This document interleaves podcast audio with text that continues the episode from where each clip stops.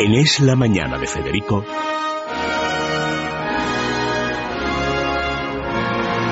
Preguntas a la historia con César Vidal y Federico Jiménez Los Santos.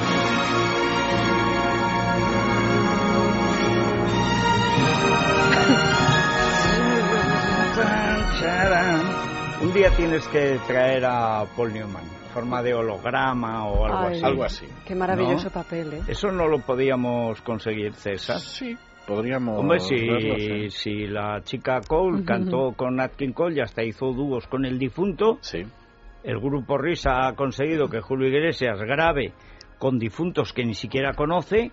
Oye, Forrest Pues- Gump le dio la mano a Johnson. por ejemplo, bueno, y Selig, eh, Sí, sí, sí, película que nunca dan en lo de Bob Dylan, que es la más inteligente, pues, oye, se confundía con el paisaje.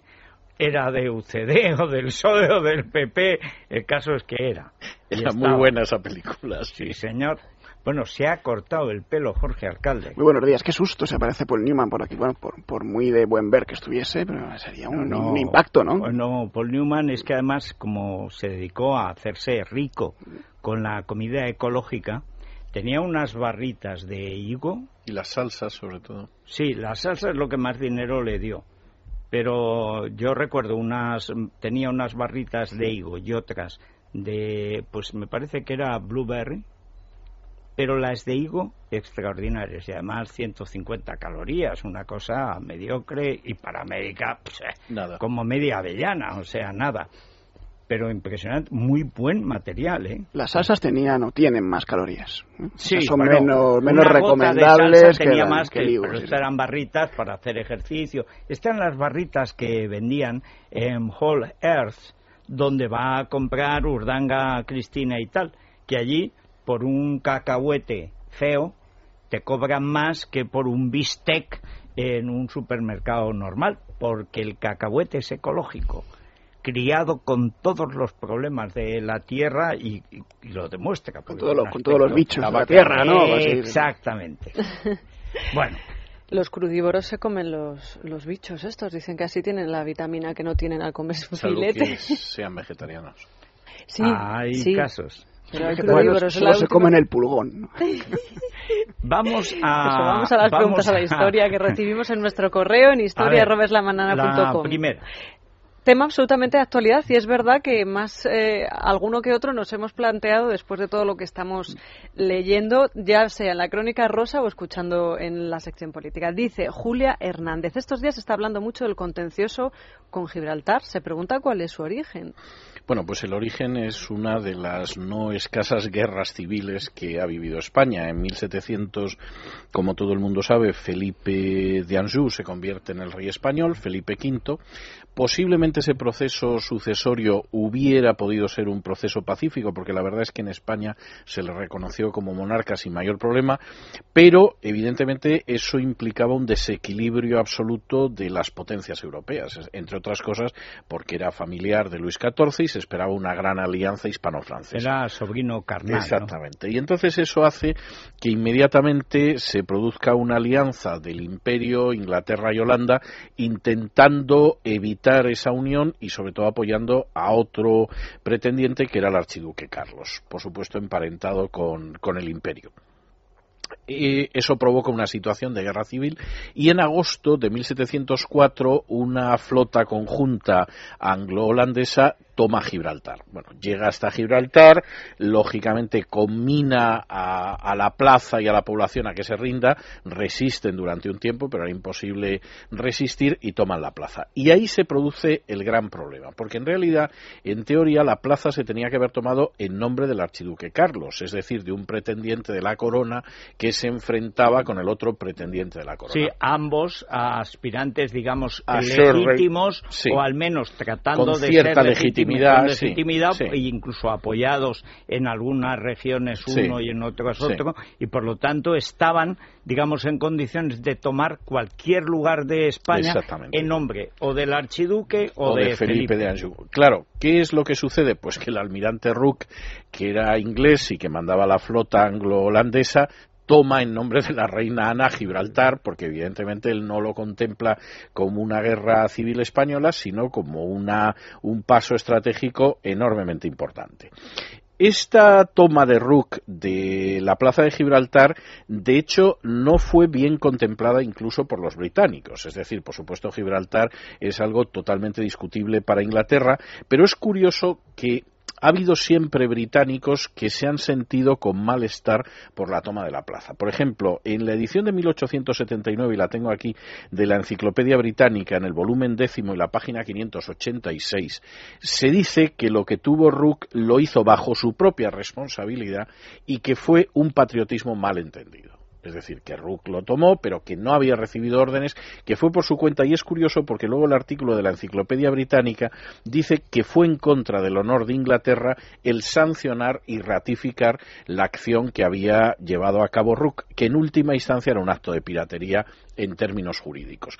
Con todo y con eso, cuando llega el Tratado de Utrecht, en el artículo décimo se recoge la ocupación de Gibraltar por Inglaterra, fue Gibraltar y Menorca también, ¿no? Exactamente. Lo que pasa en Menorca se recuperó con Carlos III. Sí, el navío, eh, el derecho de asiento y el navío anual que llevaba, llevaba mercancías a América. Esas son las cosas que consiguió obtener Inglaterra de España.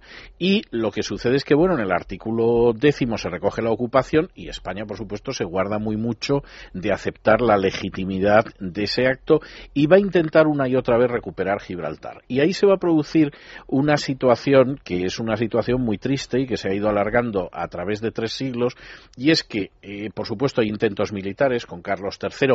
El último intento, que no llega a ser un intento, pero que se piensa en ello, es en el año 40, en el sentido de una operación conjunta germano-española que hubiera tomado Gibraltar en el marco de la Segunda Guerra Mundial, en la cual, lógicamente, los alemanes querían ser ellos los que asaltaran Gibraltar. Para y quedárselo lógicamente, y Franco insistía mm. en que por el honor nacional tendrían que ser los españoles, etcétera, pero que necesitaban un armamento adecuado, etcétera, y eso fracasa. Y entonces hay una serie de intentos diplomáticos que son muy interesantes, y es que cada vez que Inglaterra se encuentra en una difícil situación, sobre todo durante el 18, apela a la devolución de Gibraltar. Por ejemplo, cuando se está discutiendo el Tratado de Madrid en 1721, William Stanhope y Grimaldi, William Stanhope por parte inglesa y Grimaldi por parte española aceptan que se va a ratificar el tratado una vez que Jorge I de Inglaterra devuelva Gibraltar. Y Jorge I efectivamente envía una carta diciendo que en el momento en el que se ratifique el tratado, eh, Gibraltar se devuelve. No hace falta decir que Jorge I, una vez que se ratificó el tratado, no devolvió Gibraltar ni cosa parecida. Y además se produjo otro fenómeno que es muy grave, que es que como Gibraltar es indefendible, eh, tal y como está y no puede vivir, ahora del blanqueo de dinero y de la economía negra, pero, pero no puede vivir como tal la roca, los ingleses han ido cogiendo pedacito a pedacito. Es decir, hay un intento apenas a inicios del siglo XVIII en que intentan pasar el límite que marca el Tratado de Utrecht y cuando los españoles protestan y dicen, pero esto no es lo que está en el Tratado de Utrecht, la respuesta de Stanhope es, hombre, es que con lo que hay en el Tratado de Utrecht no hay que mantener la plaza, lo cual me parece un descaro tremendo, pero que se produjo en otros casos. Por ejemplo, en 1815 hubo una epidemia de fiebre amarilla. Lógicamente, con la epidemia de fiebre amarilla en un sitio tan pequeño, la gente caía como moscas.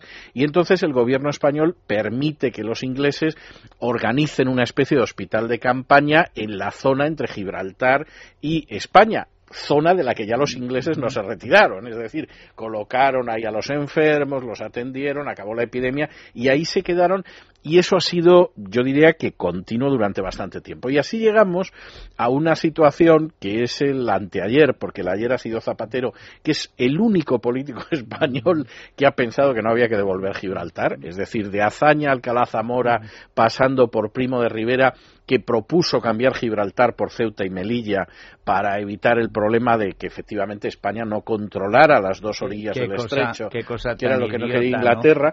bueno, por parte de Primo de Rivera. Sí, pero tenía cierta lógica, porque el gran problema es que Inglaterra siempre ha intentado evitar que hubiera una potencia que controlara los dos lados. Cuestión aparte es que esa, como tantas propuestas de Primo de Rivera, pues fueran un tanto atrabiliares y por Sí. supuesto los ingleses ni las consideraran. Pero en teoría tenía una cierta lógica. Pero el, el elemento esencial es una resolución de 16 de octubre del 64 de las Naciones Unidas, del Comité de las Naciones Unidas, donde se reconoce que Gibraltar es una colonia y que por lo tanto hay que iniciar los trámites para descolonizarla. ¿Cómo sería la cosa de Clara que dos años después, en el año 66, Arnold J. Toynbee escribe un artículo diciendo que Gran Bretaña tiene que retirarse de Gibraltar y él dice ¿a qué británico le gustaría ver una fortaleza rusa o china en Lansen o en las islas del canal? Como diciendo, es absurdo y lo suyo sería que nos retiráramos y esto parece lo más lógico. Y yo diría que el, el elemento esencial de esa historia diplomática, y hay que ver lo que ha llovido desde entonces, es una resolución de la vigésima Asamblea de las Naciones Unidas del 16 de diciembre de 1965, donde se dice que Gibraltar es una colonia y que por lo tanto lo Hay que, que tiene que seguir hay que descolonizarla como todos los otros territorios coloniales que existen, incluidas esas colonias africanas que tenía España que Carrero Blanco convirtió efímeramente en provincias Sí, a ver si colaba pero y- no y- coló. pero no coló. Y entonces Gibraltar, lo tremendo del asunto es que efectivamente es la última colonia que existe y encima en territorio europeo. A mí lo que me asombra, eh, y lo digo, por, hay un artículo ahora en Libertad Digital del Grupo de Estudios Estratégicos que siempre pues argumenta las cosas, pero esta vez argumenta menos, y un artículo de un eh, periodista brillante como Gistau que abunda en lo mismo. ¿Qué se nos ha perdido ahora en lo de Gibraltar? Eh, ¿Es lo más acuciante que le pasa a España? No, hombre, nunca, siempre hay algo más acuciante. Mm, Nunca ha sido lo más acuciante. No, pero- pero, eso es igual. Pero, Pero es no. que no es suyo. O sea, eh, pero eh, a mí lo que me asombra es eh, enseguida este tipo de argumentario de ya salimos con lo castizo. No, con lo castizo no, que es nuestro. Pero pasó lo mismo con Perejil. Yo recuerdo los Exactamente argumentos igual. para no intervenir en Perejil, etcétera. El otro día, Luis Herrero protagonizó una de las entrevistas más interesantes que yo he escuchado en los últimos tiempos. Además, yo estaba adelante porque es el día que yo tengo una sección con él que estuvo entrevistando al presidente de la Asociación de Trabajadores Españoles en Gibraltar. Y entonces eh, Luis intentaba reconducirle por el camino de que comprendía las molestias que hay ahora por los controles de la Guardia Civil, pero que realmente, hombre, él suponía que el otro se sentiría satisfecho si algún día Inglaterra devolviera un trozo de territorio español. El presidente le iba haciendo zigzag a Luis, Luis iba controlándose para mantenerse dentro de la educación y las buenas maneras y no disparar un exabrupto y al final ya cuando Luis volvió a colocarlo contra las cuerdas, el otro le dijo, mire, que a mí me da lo mismo, que a mí me da lo mismo, que lo que no puede es que nos tiremos cuatro minutos por coche para entrar en Gibraltar. No tiene otra cosa que hacer el gobierno.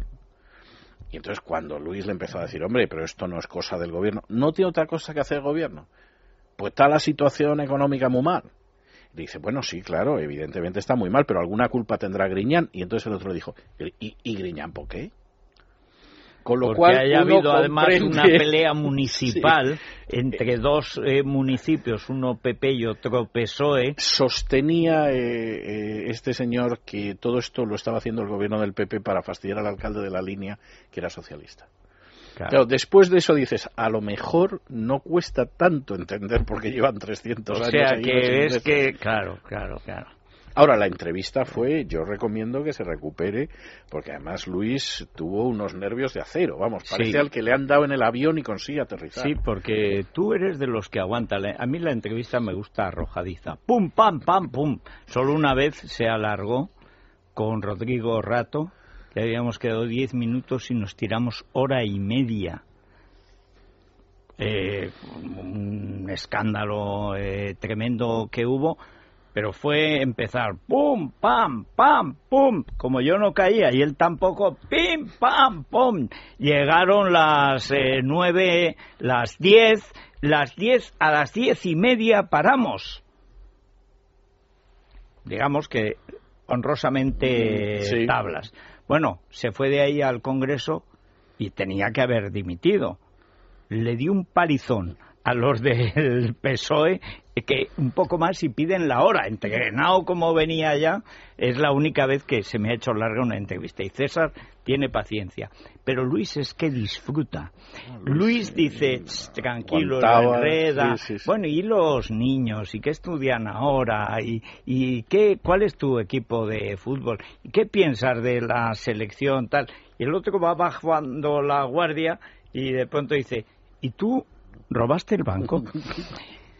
Y entonces el otro, que ya está ablandado, recibe el golpe en frío y, y cae. Normalmente. Bueno, cae o corta o cuelga, que son las Pues le traía sin cuidado. O sea, Gibraltar, cuatro la minutos, española. que es la prueba de que hay que cortar eso totalmente. Totalmente. Y hay que ir recuperando totalmente el aeropuerto, todas Sí. esas cosas. Sí.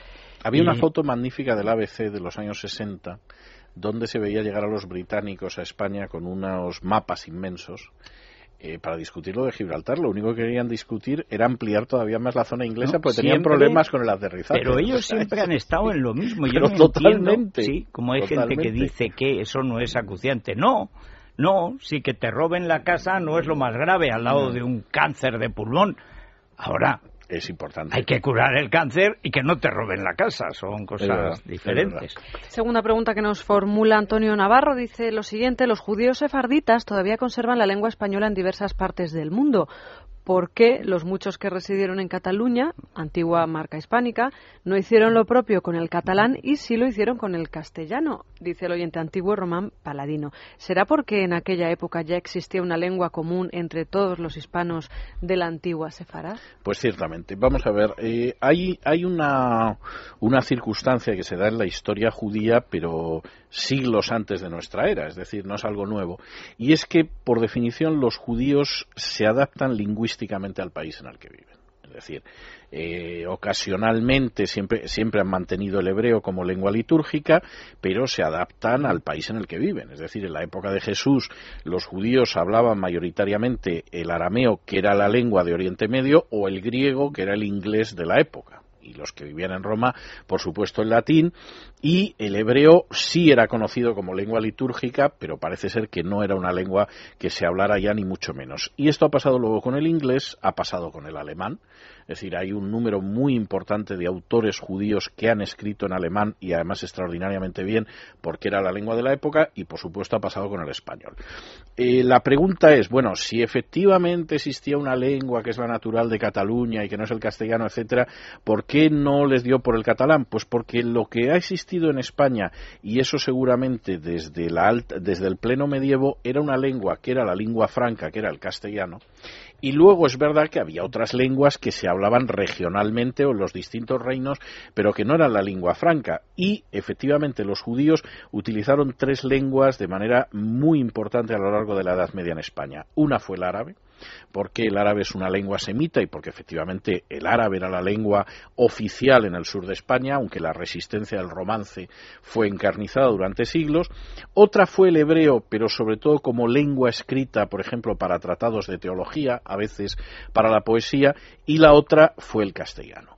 Hay muestras de otras lenguas muy excepcionalmente. Por ejemplo, frente a los centenares de canciones en español, en sefardí, que se han conservado judías, solo se han encontrado cinco canciones judías en catalán lo cual es significativo. Es decir, seguramente los judíos de Cataluña además conocían el catalán y lo utilizarían ocasionalmente, pero realmente lo que quedó de eso fue muy poco y parece que utilizaban sobre todo el español, incluso después de la expulsión. Y hay un, y esto es muy interesante, el nacionalismo catalán que se siente muy mortificado porque en última instancia los judíos que vivían en Cataluña no usaban el catalán de manera exclusiva y odiaban el castellano, etcétera, etcétera, han apelado ocasionalmente a lo que se llama el suadit, pero es que el suadit nunca se habló en España. Es decir, el suadit es un lenguaje judeo-provenzal que hablaban junto con otras lenguas los judíos de cierta parte del sur de Francia, de la Provenza,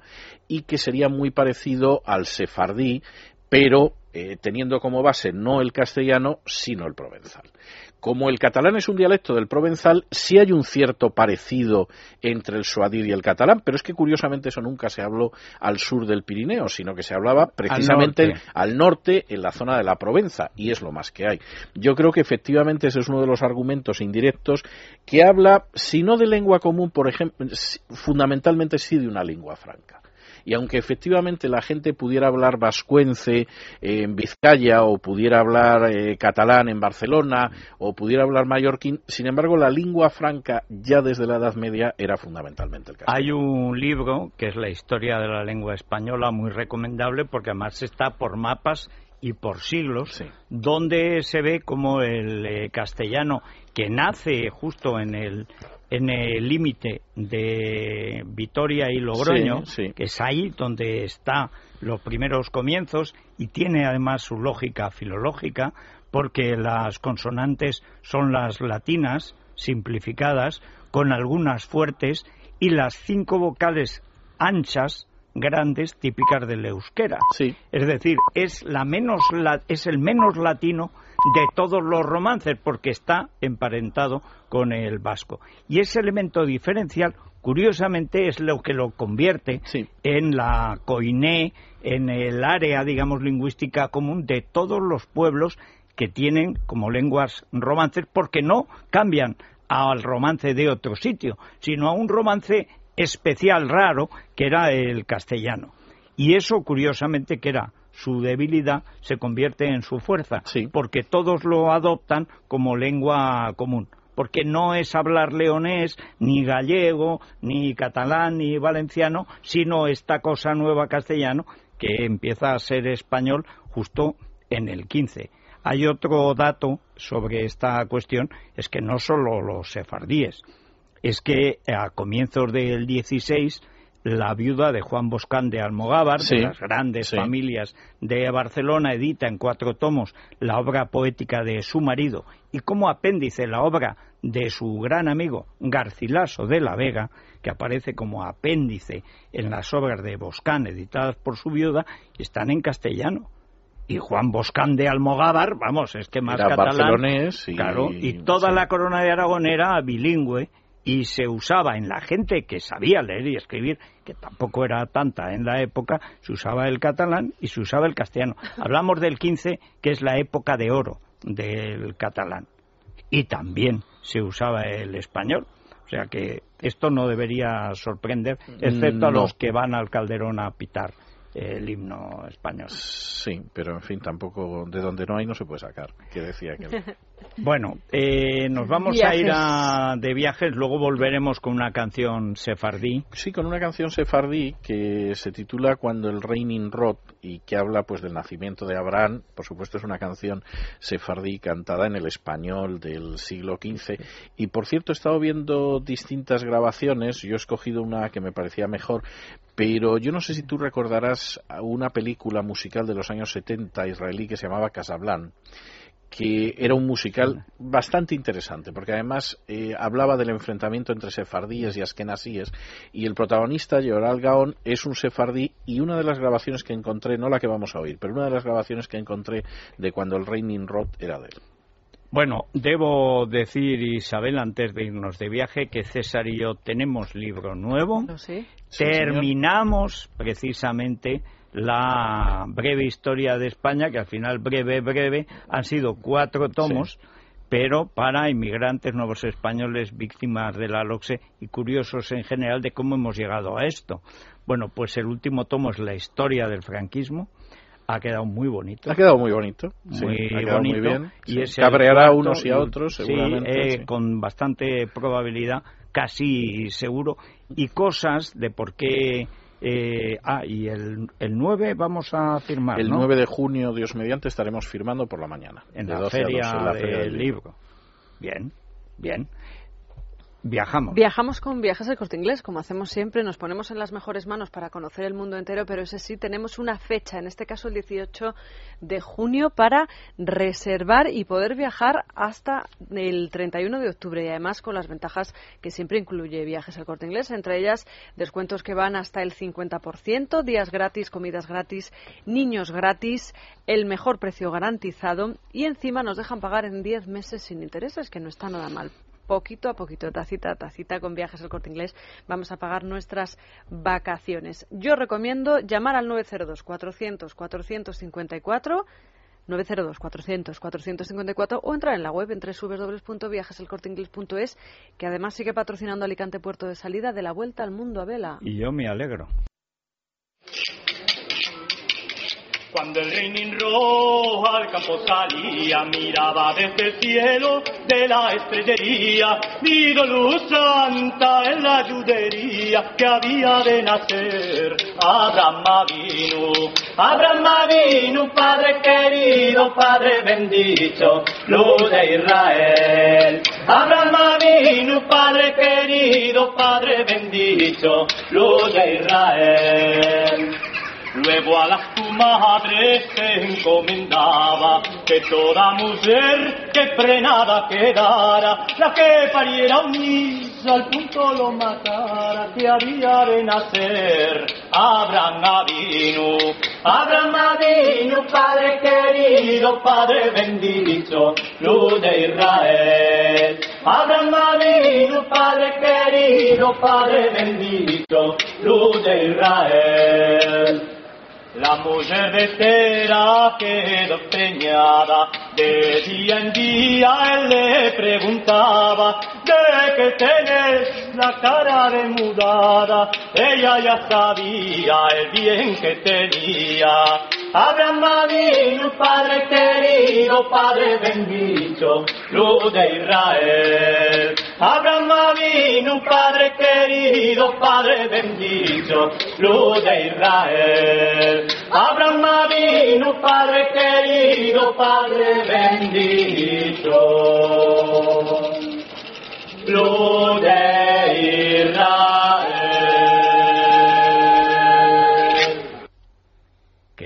Bonito, ¿eh? Siglo XV, el Avinu, para aquella gente que nos escuche Claro. y esté pensando que es Avinu en hebreo es nuestro padre. O sea, que es una Abraham, referencia a Abraham. exactamente, pero salvo el Avinu, el resto está en un castellano correctísimo. Es increíble el castellano del 15, además la fuerza que tiene. Es una cosa impresionante. Es esos momentos en que un idioma ves que está haciéndose, pero que ya tiene una fuerza aspecto, interna. sí. Bueno, bueno, bueno, bueno. En eh, fin, Hay un libro recomendado, además. bueno, hay que, claro, eh, España frente a los judíos, que es un libro que hizo César, hay un España frente al Islam, y luego lo de España frente a los judíos, que es mucho más complicado, porque así Sí, como sí. frente al Islam es contra el Islam, Sí. o sea, y prácticamente España se define por eso, es más, vive eh, y sobrevive Gracias a eso. gracias sí. a derrotar al Islam. No muchos países lo, lo han hecho, peor para ellos. Pero mm, la verdad es que lo de los judíos es muy complicado. Cuando dicen la historia de los judíos españoles en el 92, cuando se cumplieron los 500 años de la expulsión, pues la verdad es que me sorprendió que ya en el siglo II estaban en Granada, entonces Elvira, ya había Sí. grupos judíos que estaban instalados eh, allí. Bueno, teóricamente, teóricamente, desde un milenio aproximadamente antes de Cristo. Sí, porque Había siempre colonias en había, España. siempre había habido. Muy posiblemente llegaron con los fenicios. Lo más lógico, porque Sí. venían de. Y es en la allí. época de la gran alianza entre Salomón y los fenicios. Ahí la gran cuestión es que ya en una civilización cristiana, pues ya eh, está la gran cuestión de, primero, cómo se tratan los cristianos a sí. Sí. mismos y luego qué relación tienen con los judíos, porque conviene recordarlo, Cristo era judío. Sí, sí. Hay, hay algunos elementos curiosos, ¿no? Por ejemplo, algunas disposiciones conciliares del inicio de nuestra era donde se prohíbe que se invite, por ejemplo, a los judíos, a, ben- a los rabinos a bendecir los campos, porque claro, a veces no había un sacerdote disponible. Y el campesino hispano decía, bueno, pues, pues Pues para bendecirlo y por un único Dios, pues que es el mismo que venga el rabino. Abraham ¿no? Avinu, Exactamente, ¿no? sí, sí. Había obispos que consideraban que no era plan, claro, pero, pero es curioso, es curioso como disposición conciliar. Bueno, pues vale la pena porque es una relación extraña, zigzagueante, de judíos que, sobre todo en el exilio, son eh, Sí. inconsolablemente españoles. Y se hacen enterrar como, como españoles, como Maimónides. El gran Maimónides. el Moisés Jasefardí, el español. ¿no? Sí, señor, que es, eh, dicen, entre Moisés, Moisés el de las tablas de la ley, y Moisés, Maimónides, no hay otro Moisés. Es decir, que los propios judíos consideran que son las dos grandes figuras, el creador realmente del pueblo judío como entidad, eh, digamos, teológico-política, Sí. y luego el, el gran sabio, que era el, el sefardí, el español, Maimónides, que tiene, por cierto, una estatua en Córdoba Sí. horrible. Sí, sí, no, no es maravillosa No, la estatua que tiene Hombre, un es mejor que la de Fraga en Villalba. Sí, Sí, pero Bueno, es un busto en un callejón pequeñito. sí, pero Sí. además es que no, no. Yo le he dedicado un par de, de novelas y para la primera estuve viviendo en esa zona durante unas semanas. ¿Y, no te parece un poco agobiante? No, lo pasé muy bien, lo pasé muy bien. Iba bien acompañado, eh, también tengo que reconocerlo. Mira, Seguramente eso, sí. hizo, Todo eso hizo bastante. Eso nada, hasta en una callejuela de París. No me cabe un- duda. en fin. Bueno, bueno, hay sitios y sitios. Que digo que hablamos de inventos, empezábamos la semana pasada, ¿te acuerdas? Que nos preguntaban por la máquina de vapor. Hoy le preguntan a Jorge Alcalde las preguntas de Bueno, ciencia. con Jerónimo de Allanz, personaje impresionante. ¿eh? Tan desconocido como impresionante. Si existe una edad de oro de la ingeniería española. Pues claro que existe, además coincide con la, la edad de oro de las letras y de las artes, y es injustamente desconocida, porque claro, cuando hablamos de la edad de oro española siempre pensamos en, la- en el arte, en Velázquez, en Góngora, en Quevedo, y no nos acordamos de Jerónimo de Allán, que hablamos la semana pasada, o no nos acordamos de la figura, por ejemplo, de Juanelo Turriano. Los que nos Oh. escuchen desde Toledo, por supuesto, sabrán sin duda de quién estamos hablando. En el jardín botánico hay una reproducción del artilugio Sí. genial ese que inventó Juan el Uturriano para eh, subir agua en Toledo desde abajo, desde el Tajo hasta la ciudad, que está a 100 metros 100 más metros arriba. de, de diferencia de altura que supo salvar gracias al, Un- es al un- llamado de un- artificio de es Juanelo. un genio. ¿eh? Sí, sí, o ingenio de Juanelo, Sí. del que no se sabe mucho, que cómo era. Hay reproducciones. En el siglo, a finales del siglo XIX, algunos ingenieros, porque no quedaron planos de ello, Claro. han podido reproducir cuál pudo ser el aspecto de ese ingenio de Juanelo que menciona Quevedo, que menciona Góngora, que menciona Cervantes en uno de los entremeses, porque la gente iba a ver el ingenio de Juanelo a, a Toledo. No sabemos muy bien cómo era. ¿Quién era este Juanelo Turriano? Bueno, realmente Juanelo Turriano era Giovanni Torriani, era un cremonés que se incorporó a la corte de Carlos I como relojero. Eh, era un magnífico relojero, de hecho inventó un reloj llamado el cristalino, que era capaz de marcar no solamente las horas, sino el tránsito del Sol, el tránsito de la Luna, el tránsito de los planetas, los grandes acontecimientos astrológicos más importantes, los marcaba con mucha precisión. Ese reloj después se desmontó para ver cómo funcionaba y nadie lo pudo volver a montar. Un, poco, un poco como con los muebles de Ikea, ya no se pueden volver Sí. a, a montar otra vez. Eh, a veces ni otra vez. Y fue un, un auténtico prodigio para la época. Carlos I lo contrató, eh, por ejemplo, también para hacer algunos planos en el monasterio de Yuste. De hecho, es el responsable de algunos cálculos de esos estanques que adornaron el monasterio cuyo agua luego se pudrió atrayendo a mosquitos palúdicos Sí, que, terminaron con el rey. La O sea, vida al rey, La- aparte de los 5 litros de vino y un innumerable número de cervezas que trasegaba. el fiera. Y eso que estaba retirándose del mundo. Sí, pero al final fue un mosquito, algo tan pequeño como un mosquito el que le dio la puntilla, ¿no? Pues y, sí. y el paludismo. Y a la muerte de Carlos I, Felipe II acoge también a Juanelo Turriano, que se españolizó ya como Juanelo Turriano, eh, como matemático mayor del reino. Y también hizo algunos cálculos por- para la acequia de Colmenar de Oreja, la acequia del Jarama, el embalse de Tibia en Alicante, algunas grandes infraestructuras de la época que fueron eh, obra de los cálculos de este ingeniero. Durante un periodo de tiempo se cogió un año sabático en la corte española porque le reclamó el Papa Gregorio XIII en una, en una comisión de científicos de todo el mundo para cambiar el calendario, el famoso, famoso calendario gregoriano. Hay que decir que no tuvo mucho éxito Juanelo porque él propuso adelantar un año el calendario, no unos días, como al final fue la opción elegida, así que su, su- su influencia dentro de, de- de Limitada. ese calendario fue limitada.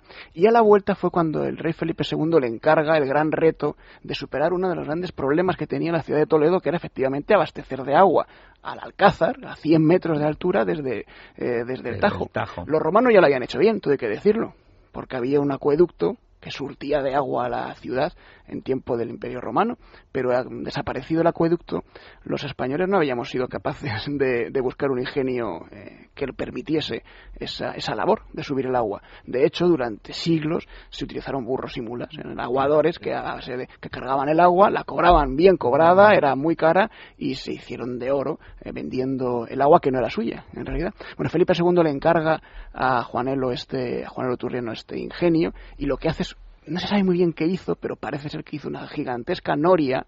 Eso eh, es lo que aparece, digamos, en la reconstrucción. Sí. Digo, he dicho antes reproducción. Digamos, reimaginación Sí, sí, es- es- de. Y es efectivamente una noria gigantesca que con la fuerza del primer cangilón llega al segundo, etcétera. Pero claro, eso hay que calcularlo. Primero había, había que alimentar esa noria eh, bueno, acumulando agua en una pequeña Claro. represa para que la presión fuese más grande Y calcular constante. cómo esa energía acumulada, la energía potencial del agua, podía efectivamente mover la primera pala, pasar de ahí a un cangilón, que era una especie de cuchara muy grande que se vertía sobre otra cuchara y poco a poco iba con unas escaleras subiendo el agua desde el río Tajo hasta el Alcázar de Toledo a 100 metros de distancia. Juanelo Turriano murió en Toledo, murió pobre y fue posiblemente una de las primeras víctimas de la historia de lo que hoy es tan común, que es ser un acreedor de un ayuntamiento. En este caso, de el, el- regidor de Toledo. El regidor de Toledo O por sea, encargo ya del rey. entonces, como de si de un ayuntamiento socialista se tratara, no pagó no las le pagaron facturas. a Juanelo este ingenio. ¿Por qué? Porque el ingenio llevaba agua al Alcázar de Toledo, el Alcázar pertenecía al ejército del rey, pero él no había encargado este, este artefacto, lo había encargado eh, el corregidor de Toledo, el, ayunt- el ayuntamiento. Y, Y luego la, tanto, el- la el- costumbre el de ejército quebrar dijo, del bueno, rey, sí. pues también le... Y no te ibas a meter con el rey porque el rey te mataba con bastante facilidad. El ejército dijo, muy bien, con el agua me quedo, no pienso cederla a- Al- a- al a- municipio. municipio, eh, pero me viene muy bien y no pienso pagarla porque yo no lo he encargado. Con el municipio encargó un segundo ingenio a Juanelo. Y le dijo, te vas a construir un segundo ingenio Para y- nosotros. Y con el agua te dejo que tú y tus descendientes comerciéis. Bueno, y efectivamente construyó un segundo ingenio y luego el rey no le dejó comerciar con el agua. De manera que fue dos veces acreedor Eh, de- dos veces del ayuntamiento del municipio. Pobre Y Juanelo. murió absolutamente arruinado y prácticamente desconocido después de haber sido uno de los mayores ingenieros de Europa del siglo de oro, sin lugar a dudas. Qué muy español. ¿eh? ejemplo, Yo ¿eh? tengo que Pues decir sí. que es triste, Sabio pero muy español. ¿eh? Valga la redundancia. Suerte que no murió en el exilio. ¿eh? Eh, bueno, pero te advierto que morir en la pobreza y en el exilio, El exilio no sé interior, qué es sí. peor.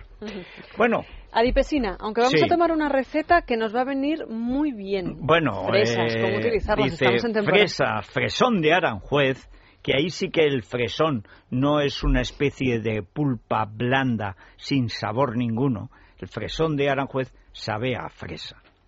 Eh, Sí. No de todo, se puede decir lo mismo, pero esto es fan- fantástico. En tempura o tempura con sopa de chocolate y pimienta. Esto no engorda nada. No, pero, Pero- por si acaso, por si acaso, Adipesina, adipesina, fucosantina del alga, wakame, banaba, té verde, la teína, la cafeína, todo eso y el ortosifón, que para mí, que debería ser un invento de Juanelo Turriano, el ingenio y el ortosifón. Y dos condiciones, hacer un poco de ejercicio y no comer primero y segundo plato, solo el fresón con la tempura de chocolate. por ejemplo, entre comidas, no tomar postre en la comida, dejarlo para una merienda. Muy bien, y además comprarlo en la farmacia, en la parafarmacia. Y subir las escaleras a pie. Eso es muy conveniente. Y vamos ya con la receta, porque veo a Alberto Fernández en lontananza. No crean ustedes que trae fresones, ¿eh? No, no trae nunca nada. No, no, no. no sé. Bueno, oye, mira cómo acabó Juanelo. Él no quiere acabar así.